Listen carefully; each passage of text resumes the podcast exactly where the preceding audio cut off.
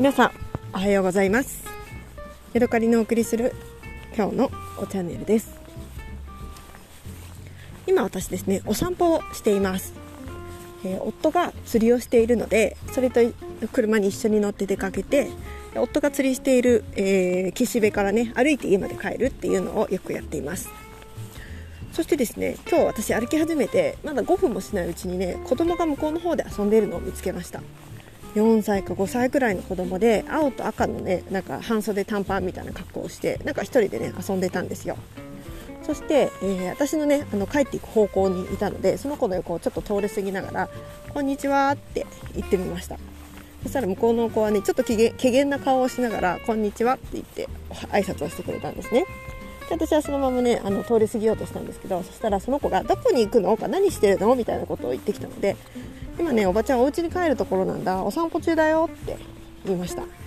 そしたらどうやって帰るのみたいなことを言ったのでここをまっすぐまっすぐ行くとおばちゃんの家だよって言ったんですね。そしたらねその次にね子供が何を言ったかと思いますか。まさかねあのね私にね「えー、何歳?」って言って言われたんですね。めっちゃ面白いやんと思って、え、41歳って言っていたんですよ。大きい声で。でね、その子とはね、道の向こうとこっちで喋ってるので、まあ5メートルぐらい離れてるので、あのー、なんていうのかな、声が聞こえるにはね、結構張り上げて、こんにちはみたいな感じで喋ってるんですよ。で、ね、しかもね、そこでね、41歳って大きい声で言って、あなたは？って言ったら、7歳って言ってきたんですよ。どう考えてもお前、